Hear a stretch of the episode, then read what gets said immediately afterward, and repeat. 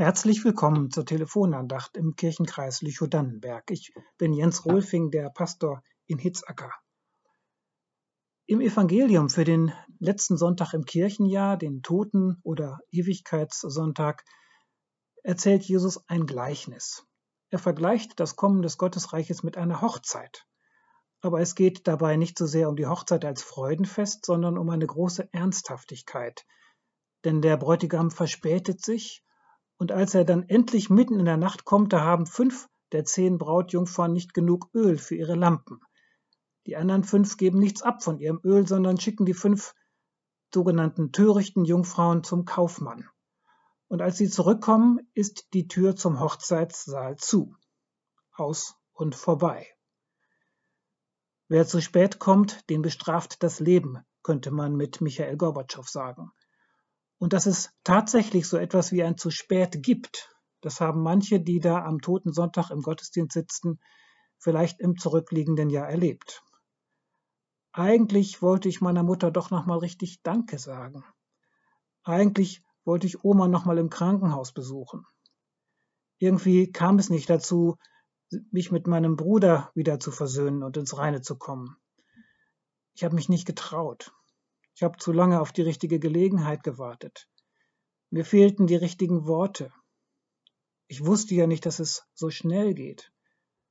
Irgendwann war es dann zu spät.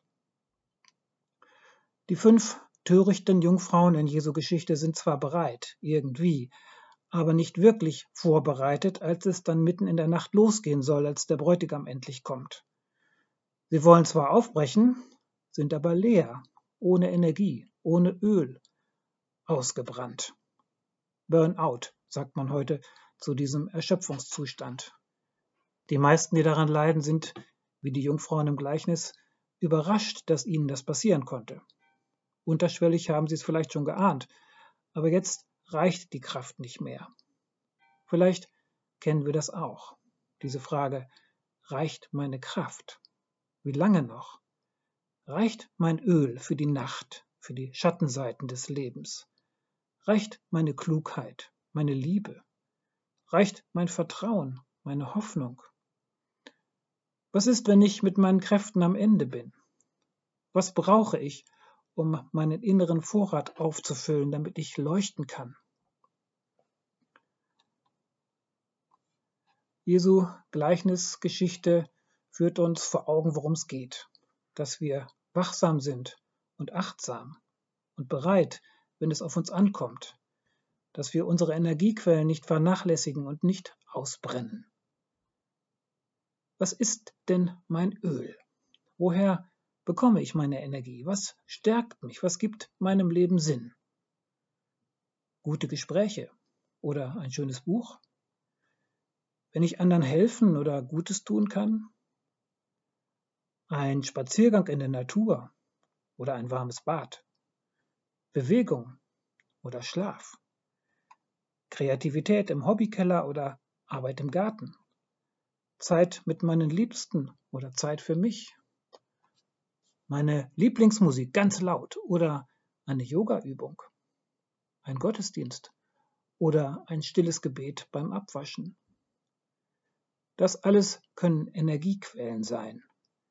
Ich darf sie nicht versanden lassen, nicht versiegen lassen. Gott will mir jeden Tag so viel Energie geben, wie ich brauche. Und ich bin selber verantwortlich, mich aus diesen Quellen beschenken und stärken zu lassen. Wer diese Quellen, diese Ressourcen nicht nutzt, wird kleinmütig. Wer nicht daraus schöpft, er schöpft sich und brennt aus. Um leuchten zu können, müssen wir das Öl, das Gott uns schenkt, dabei haben und unser Licht nicht unter den Scheffel stellen.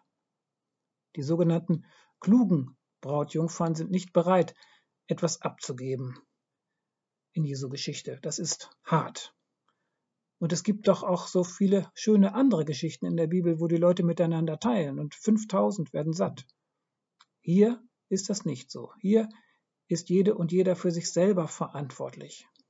Das heißt, ich muss mich selber kümmern. Ich muss Verantwortung übernehmen. Das kann ich keinem anderen übertragen. Die klugen Jungfrauen können ihr Öl nicht einfach teilen. Es geht da um eine Stelle im Leben, an der ich unvertretbar bin, an der ich mich, an der ich für mich einstehen muss, für das, was ich getan habe und auch für das, was ich nicht getan habe. Vor allem für das, was ich nicht getan habe, obwohl ich doch eigentlich wusste, dass es nötig gewesen wäre, um die Welt zu retten, im Kleinen wie im Großen, das Klima, den Frieden. Auch da gibt es ja ein zu spät, Kipppunkte, wo man das Ruder nicht mehr rumreißen kann, wo die Ereignisse sich gegenseitig verstärken, so dass eine Spirale in Gang kommt, die man nicht mehr stoppen kann. Es fällt schwer zu akzeptieren, dass es verpasste Momente gibt. Momente, die unwiederbringlich sind, einmalig. Und dass ich etwas verpassen kann. Und wenn ich fehle, dann verfehle ich mich.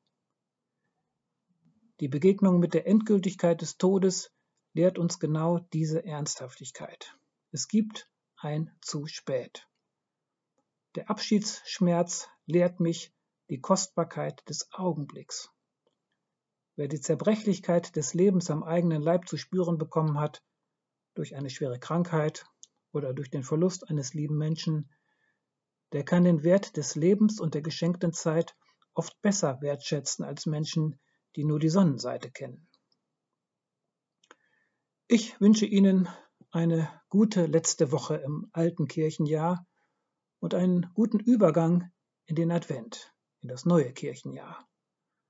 Bleiben Sie behütet und seien Sie achtsam und wachsam. Stellen Sie Ihr Licht nicht unter den Scheffel, sondern leuchten Sie mit dem Öl, mit der Energie, die Sie täglich neu anvertraut bekommen.